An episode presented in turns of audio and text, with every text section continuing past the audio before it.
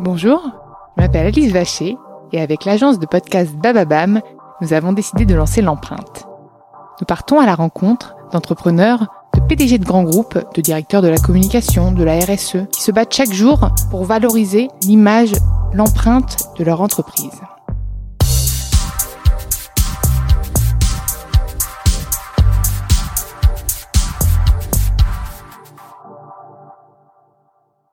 En raison de la crise sanitaire actuelle, cet épisode est enregistré en confinement et je vous prie de nous excuser pour les conditions sonores forcément un petit peu impactées.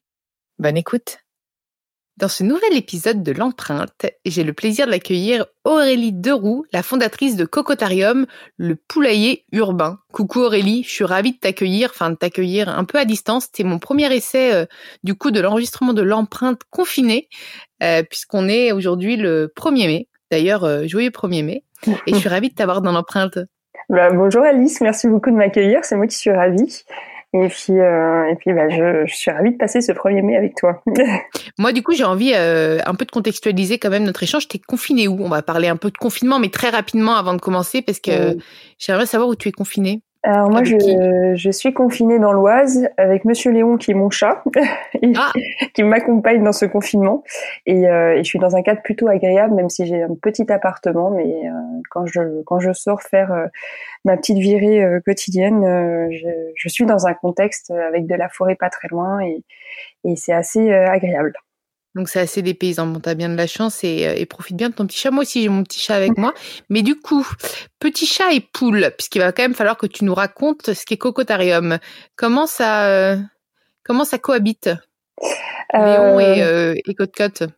Alors euh, ouais, alors Monsieur Léon et les poules, c'est pas trop ça. ça se regarde de loin.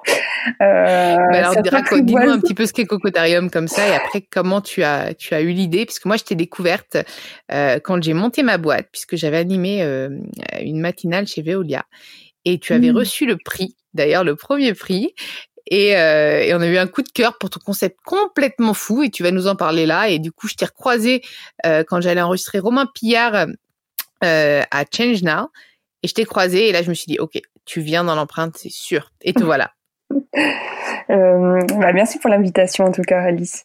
Euh, bah, en quelques mots, euh, le Cocotarium, c'est un poulailler urbain participatif. Donc, c'est une initiative pour euh, sensibiliser au tri des biodéchets à la source. Ça répond à la loi sur la transition énergétique de 2025 qui va imposer à tous les particuliers de trier ces biodéchets. Et donc pour ça, euh, nous, on a décidé de remettre l'animal en ville, en l'occurrence la poule, pour inviter les habitants à trier leurs biodéchets via les poules qui, elles, consomment euh, des déchets alimentaires. Et comment tu as eu cette idée des poules? C'est vraiment, euh, tu avais lu quelque chose? C'était, tu avais envie de faire un truc avec les poules? Enfin, on voit beaucoup les abeilles en matière d'écologie, mais la poule, c'est de la poule à l'œuf. C'est vraiment tout ça qui t'a inspiré? Euh, moi, je, je, suis à la base, je suis vraiment passionnée par euh, la façon de vivre des gens, euh, et j'ai toujours euh, voulu essayer d'avoir un impact sur les modes de vie des gens, euh, de par mon premier métier qui, qui était l'architecture, et, et, en général aussi, j'aime beaucoup voir ce, ce, qui rend les gens heureux. En fait, enfin, j'observe beaucoup les gens pour voir ce qui les rend heureux en fait en général, comprendre un peu leur bonheur et, euh, et, en fait, la poule, c'est un peu la Madeleine de Proust de chacun. On a tous un, un souvenir un peu nostalgique chez nos grands-parents, mais souvent un souvenir assez agréable euh, à la campagne avec la poule. Et ça, ça renvoie une certaine, ouais, une certaine sérénité en fait. Et mmh. du coup, la poule, en plus avec la symbolique de l'œuf, de l'origine un peu des choses, etc. Enfin, je trouve que c'est un, un animal qui un symbole assez problématique de qui de la poule ou de l'œuf premier. As-tu la réponse? Non, malheureusement, je vais pas pouvoir ah, élucider ce aujourd'hui. Si nos auditeurs ont la réponse, on aimerait bien quand même euh, savoir. Mais euh, oui, non, c'est vrai que la poule, a, alors non, c'est pas bien de dire que j'adore le poulet, mais euh, mais même oui, le coq, le chant du coq et tout. Non, mais bien sûr, je vois très bien euh, la poule. Mais mais comment tu tu t'es dit d'ailleurs alors j'ai aussi normalement je commence toujours par le par le parcours, ton parcours, etc. Mais je pense que le confinement a confiné aussi euh, mes neurones. euh, et euh, tu es passé de l'architecture. Donc tu me dis que tu avais fait des études d'architecture. Et mais et comment tu as trouvé cette idée? Donc, suite à cette annonce, cette loi, mais voilà, explique-moi tout ça. Comment c'est venu à toi Le cheminement. Ouais, le cheminement, tout à fait. Donc euh, pour revenir un peu à ce que je disais tout à l'heure, euh, moi je suis vraiment passionnée par les par les modes de vie des gens, euh, tout ce qui est phénomène sociologique, ça me passionne pas mal. Et j'ai fait des études d'architecture intérieure et design parce que j'adorais j'adorais comprendre comment les gens vivaient en fait. Et c'est pas du voyeurisme ou alors une forme de voyeurisme assez sain, mais j'aimais beaucoup rentrer dans l'intérieur des gens et voir leurs habitudes de vie, euh, voir. Euh, et en fait, on se rend compte qu'il y a beaucoup de conditionnements qui sont générés par l'espace dans lequel on vit. Euh, on voit aujourd'hui les ravages de, des, des, des, tours, le fait que les espaces de circulation soient pas favorables à l'échange. Enfin voilà, on se rend compte qu'on a un véritable impact par ce qu'on impose aux gens par l'architecture. Et, et donc du coup, quand j'ai fait ces études-là, déjà j'ai quand j'ai passé mon diplôme, j'étais déjà sur des projets liés à l'environnement puisque moi j'avais proposer un projet de réhabilitation des plateformes pétrolières euh, en pleine mer.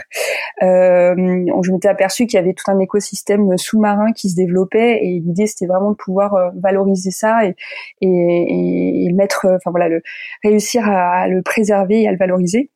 Et, et, petit à petit, quand j'ai exercé le métier d'architecture, je me suis un peu éloignée de ça puisque j'ai plutôt travaillé dans le retail euh, avec différents architectes et, et, notamment pour le groupe LVMH. Et, euh, et j'avais toujours ça euh, dans, le coin de la tête et je, je me renseignais, je m'informais pas mal sur euh, sur des projets un peu utopiques. Et, et en fait, tout simplement, un jour, j'ai répondu à un concours qui était le concours Jardin Jardin. J'ai invité des amis à moi à, se joindre à cette aventure et en fait, on a répondu au projet euh, de Jardin Jardin et c'est là où j'ai proposé le cocotarium pour la première fois, euh, qui était donc euh, cette fameuse idée de, de, vos déchets contre des œufs, tout simplement.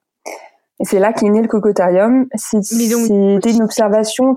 Ouais. Si je comprends bien, excuse-moi de te couper parce que c'est intéressant. C'est d'abord venu d'une curiosité sociale, enfin sociologique, euh, plutôt que d'une idée, que d'une idée écologique, non? Ben, Pour moi, les deux sont liés. Je pense que, en fait, euh, véritablement, j'ai toujours eu du mal à me définir comme une écologiste parce que j'ai jamais eu l'impression de vraiment de faire des véritables efforts pour l'être. Euh, ouais. Bah, je me reconnais pas dans ça parce que, enfin, en fait, moi, c'est pas, j'ai pas fait d'efforts pour ça.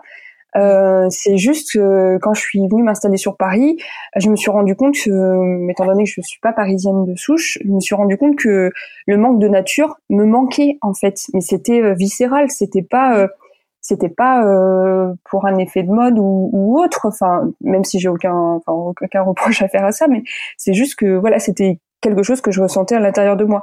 Donc euh, pour autant, j'étais pas forcément euh, le meilleur exemple pour trier ses déchets, j'étais pas forcément le meilleur exemple pour tout un tas de trucs en fait. Hein. Donc euh, c'était plus du ressenti. C'est comme ça que j'ai vécu les, pour moi le, démarrage. Et après, tu as évolué et tu as commencé à t'intéresser à ça. Comme moi, finalement, parce que moi, je me reconnais dans, dans, ce que tu dis, en fait. J'ai ce besoin de nature, ce besoin de d'air frais, etc. Ce, et j'ai pris conscience de tout ça, notamment quand je travaillais chez Carrefour. Et, euh, et puis après, je m'y suis vraiment intéressée. Et puis bah là, regarde, aujourd'hui, on, on, se parle dans l'empreinte. Donc, euh, donc je pense que c'est euh, c'est qu'on y arrive comme ça. Et donc, c'est ça, c'est un cheminement. Exactement. Et je mais du coup, je t'ai aussi coupé dans ton cheminement quand tu me disais que donc, tu me racontais ce que, comment était né Cocotarium, du coup, c'est ton idée. Mais donc, si je si j'ai bien si j'ai bien écouté tout ce que tu m'as dit, c'est là que, attention, je vais être notée sur 20 sur mon écoute. Euh, tu travaillais encore euh, chez LVMH en archi, enfin en archi, en design intérieur, au moment où tu as proposé le projet pour la première fois. Ou je me trompe, ou tu avais oh. déjà arrêté? Ouais. Non, non, je travaillais encore. 20 sur 20, Lise, c'est bien. Je me mets un petit, je me, donne une bonne image. donc, je travaillais encore. Donc, tu as commencé en tant qu'auto-entrepreneur ou tu voulais même pas d'abord en faire un business? C'était juste pour t'amuser? C'était un projet comme ça ou? Ouais, non, c'était un projet, euh, c'était un projet d'évasion. faire un, poulailler. Moi, je trouve ça tellement génial, un poulailler urbain de. Non, non, euh, vraiment, je travaillais à côté. En plus, je venais d'acheter une maison, donc il fallait que je finance euh, l'achat de cette maison. Enfin, j'avais plusieurs projets en fait à côté, et du coup, il était hors de question que je quitte mon emploi pour pour me lancer dans cette aventure. C'était pas du tout prévu en fait. Donc, on, va continuer le cheminement du petit poussé. Du coup, comment comment comment tu en es arrivé à, finalement en vivre quoi? Enfin en vivre, à, monter ta start-up? Euh, bah, c'est venu de souvent c'est le regard des autres qui nous amène euh, à changer son propre regard sur soi aussi parfois.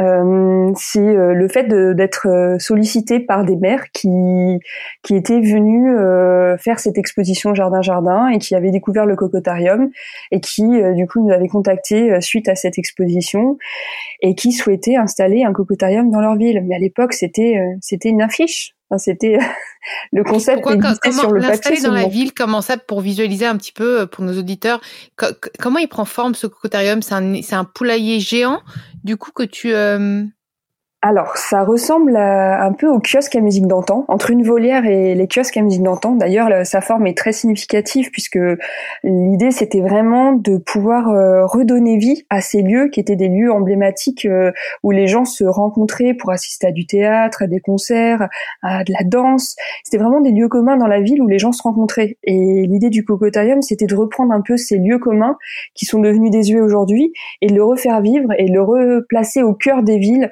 pour amener, euh, enfin pour amener la rencontre en fait et le partage. D'accord. Donc c'est des grandes structures qui font 5 mètres de haut. Elles sont assez gigantesques, 5 mètres de haut par 3 euh, de large. Et le premier que tu as implanté, il était où? Le premier cocotarium a été installé dans le Val d'Oise. Dans le Val d'Oise, à Neuville-sur-Oise, à côté de Cergy-Pontoise. Ah, mais je, ben, mes parents sont à Montmorency, donc c'est pour ça que je connais bien le Val d'Oise. Ah oui, j'ai loupé le cocotarium. Non, mais bah, de toute façon, tu en referas. Euh, d'ailleurs, d'ailleurs, avec le confinement, tu m'en parleras. Je sais pas comment comment ça se passe pour toi. Euh, donc oui, donc tu me dis que du coup, euh, bouche à oreille, plusieurs mères t'ont demandé, et puis à un moment, ça a commencé à être rentable, c'est ça? Euh, non, ça n'a pas, ça pas été dans ce sens-là. Euh, c'est plus que, voilà, au départ, il y a eu pas mal de demandes comme ça. Et, euh, et un jour, il y a eu la Cité des Sciences euh, qui nous a, enfin, qui m'a contacté pour savoir euh, comment mettre en place ce projet sur le sur le campus. Et, euh, et à l'époque, je me suis dit, oh, si je commence à me lancer euh, dans, parce qu'il fallait quand même aller voir des industriels, il fallait convaincre des industriels du projet pour réussir à amener des gens à nous suivre dans le développement de ce produit. Euh, il fallait euh, du coup faire appel à des artisans, mobiliser ces artisans, parce que pour faire un chiffrage sur ce type d'infrastructure, c'est payer des études, c'est donc il y avait beaucoup d'investissements à la base. Donc moi, j'étais pas sûre de vouloir me lancer. Et c'est euh, avec la mobilisation et avec euh, euh avec les, les, demandes en fait entrantes, euh, la Cité mm. des Sciences, les maires, etc. À un moment donné, je me suis dit bon, soit j'y vais et je vis l'expérience Cocotarium à fond en me donnant les moyens d'y arriver, même si c'est dur, soit je laisse de côté le projet et c'est tout. Ça, ça, ça, aurait été une aventure sympa, mais voilà. Et, et en fait, euh, euh, il se trouvait que moi, dans mon travail, je me posais quand même beaucoup de questions. Euh, le sens en fait de ce que je faisais, je, je, je vais pas dire que je m'ennuyais parce que je faisais quand même pas mal, euh, pas mal d'heures, mais euh, mais disons que je me posais des questions sur le sens de ce que je faisais au quotidien. Et, euh, et du coup, c'est là où je me suis dit, bah là j'ai j'ai peut-être quelque chose à explorer du côté du cocotarium. en plus, moi j'ai toujours depuis passionné depuis du coup cette c'était une chance de pouvoir euh, explorer ce, ce, ce domaine-là qui m'a toujours intéressé. Le fait de monter des projets un peu utopiques comme ça, c'était vraiment quelque chose euh, bah, que j'ai un peu toujours fait. Et donc la, la, Cité des Sciences te finançait pour la pour l'installation euh... Alors c'était un appel d'offres. Ils ont lancé un appel d'offres que j'ai perdu. Donc première claque. Ah. oui, mais il en faut hein, en même temps. Enfin, il en faut. C'est mieux de pas en avoir, mais mais pour progresser, c'est suffisamment tôt pour se poser les bonnes questions d'ailleurs aussi. Exactement. Ouais, non, c'est, c'est, c'est jamais un long fleuve tranquille. On apprend énormément, on doute beaucoup tous les jours, en permanence. Euh, peu importe, euh, peu importe que ça marche ou pas, on doute en permanence.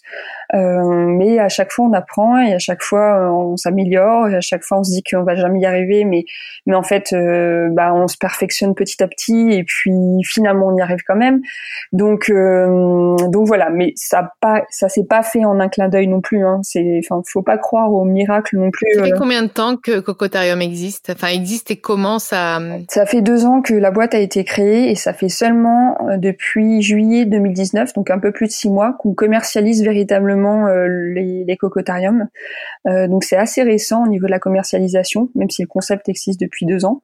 Il y a eu quand même un an et demi de développement du, du produit, d'aller trouver des fonds, de développer des partenariats,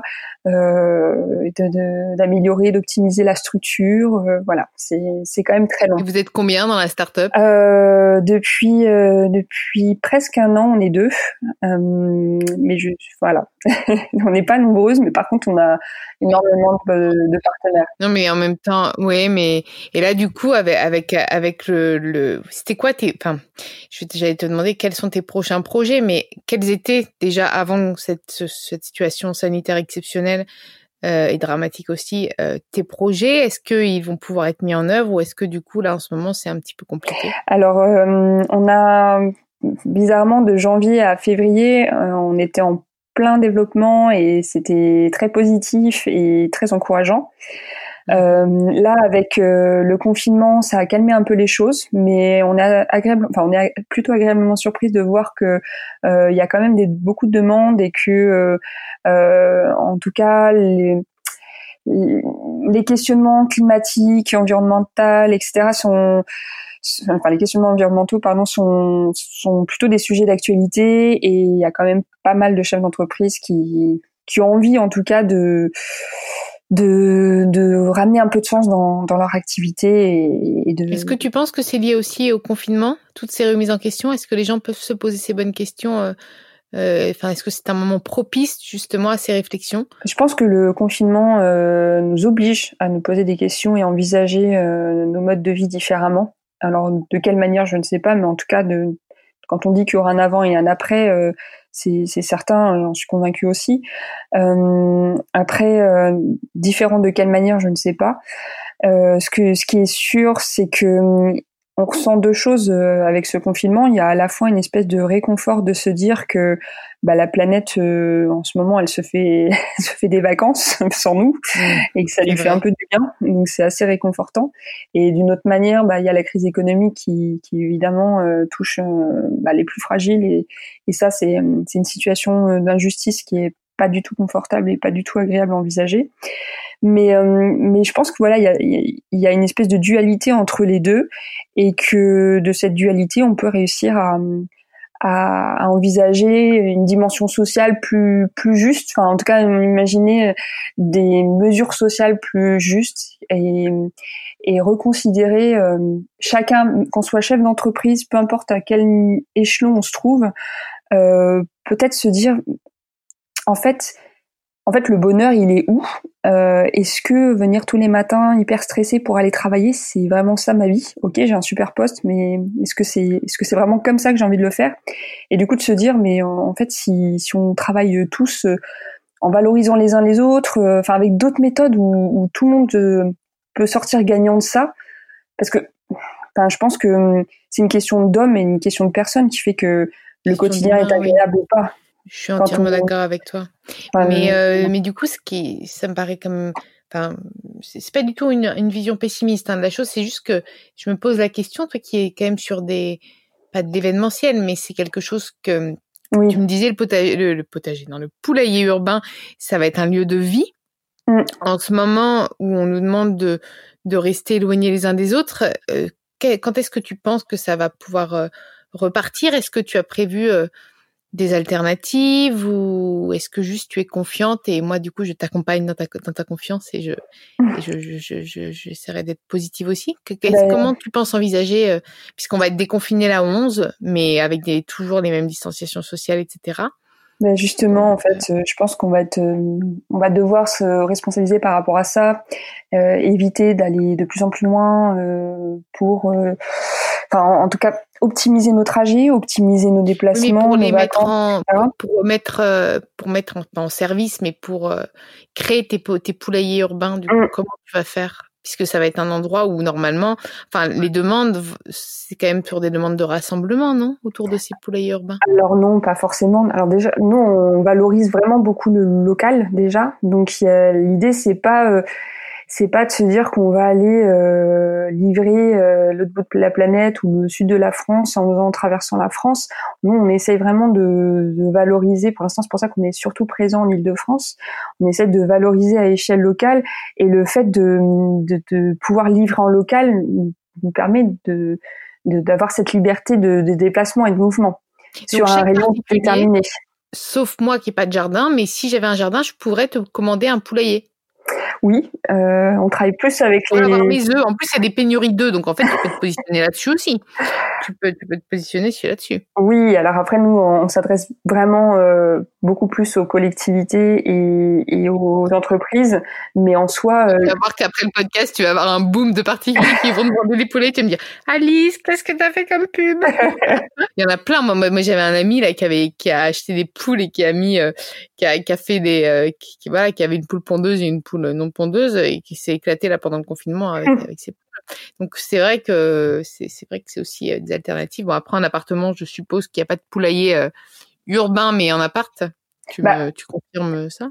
euh, Le concept de cocotarium, c'est justement de permettre aux gens qui n'ont ni espace ni temps ah pour s'occuper de poules, d'avoir accès quand même à des poules, parce qu'il y a un il y a un cocotarium dans le parc à côté de chez eux et qui sont juste à descendre en bas de chez eux pour aller au cocotarium. C'est pas c'est pas c'est pas une propriété privée privée, c'est quand même public collaboratif, participatif, mais c'est on partage ensemble. Que municipalité en fait achète que chaque ville ait son et son poulailler urbain quoi. Exactement, un réseau de cocotariums sur le territoire. Donc on appelle à tous les maires euh, j'appelle à tous les maires qui vont écouter le podcast de contacter Aurélie, qui sera un plaisir de livrer euh, des poulaillers urbains. Mais je trouve le concept génial, en fait, de revenir à... Et surtout, ce que je trouve génial, finalement, c'est que des idées comme la tienne, qui sont finalement... Je dis pas que c'est une idée simple, hein, parce que moi, j'aurais pas eu le, le culot, et pourtant, je suis culottée. Hein. Je suis pas, je suis, je suis plutôt audacieuse et culottée, mais là, je pense que je n'aurais jamais osé me lancer dans un business comme ça parce que à la fois c'est simple, c'est, euh, c'est pédagogique et, euh, et en fait ça marche.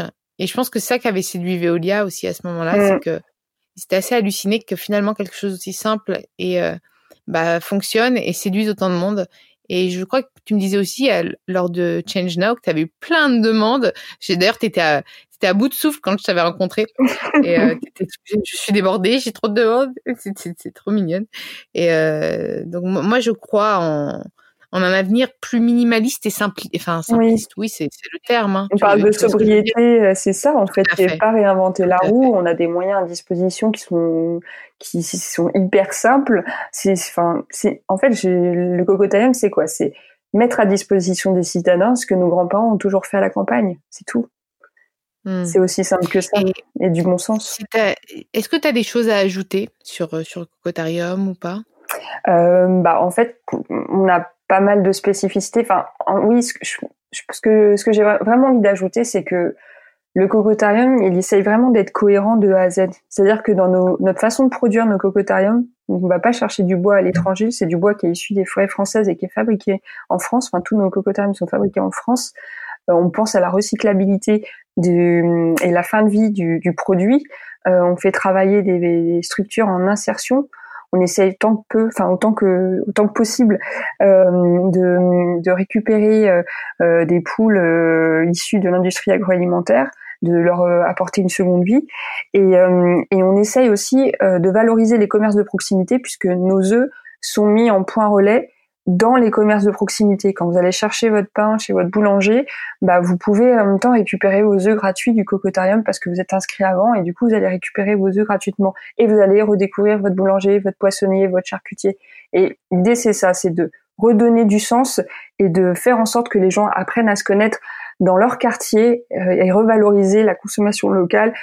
Enfin, c'est juste du bon sens. Et en fait, le cocotarium, il essaie de s'exprimer sous différentes facettes comme ça, toujours avec le plus de cohérence possible. Voilà, la cohérence. Et moi, j'aimerais ajouter, d'habitude, je, je, finis sur quelque chose, mais j'aimerais te demander si tu avais un petit mot d'encouragement ou autre à tous les start justement, euh, de la green tech notamment, qui se lançaient euh, avant, avant le confinement. Et voilà, qu'est-ce que tu aimerais leur, passer comme message? Euh, Que on va pas se mentir, que c'est pas simple tous les jours, que c'est normal de douter en permanence, mais qu'en même temps, ces doutes, c'est ce qui nous force à nous améliorer au, quotidien, en permanence, de remettre en question. C'est plutôt ça comme euh, comme mode de fonctionnement, je trouve. et que dès l'instant on veut faire des choses pour apporter du bien-être aux gens, pour améliorer son environnement, bah c'est enfin foncer parce que c'est enfin c'est beau et en, fait même si c'est dur le le bien-être qu'on peut ressentir en faisant du bien en fait euh, c'est ça franchement ça n'a pas de prix et c'est c'est déjà la première des récompenses qu'on se fait à soi-même. Bah, sur ces jolis mots, Aurélie, je vais, je vais te laisser confiner en paix. Merci, beaucoup euh, d'être venue et, on partagera un, café où, je viendrai voir un de tes poulaillers euh, post-confinement avec grand plaisir. Ah, bah, euh, c'est vrai que normalement, j'ai le temps d'au moins d'échanger en, en réel et ça, ça me manque le contact humain quand même. Mmh. Euh, mais j'étais ravie d'échanger avec toi. Aussi, ça m'a fait très plaisir. Et merci à vous d'avoir écouté l'empreinte. Vous pouvez retrouver tous les épisodes sur Spotify, Deezer, Bababam et toutes les applications de podcast. Podinstall aussi qui a récemment été, euh, été mis en place. N'hésitez pas à liker, commenter et partager le podcast. Et proposez-moi des profils tout aussi inspirants qu'Aurélie. Je me ferai un plaisir de les accueillir dans l'empreinte.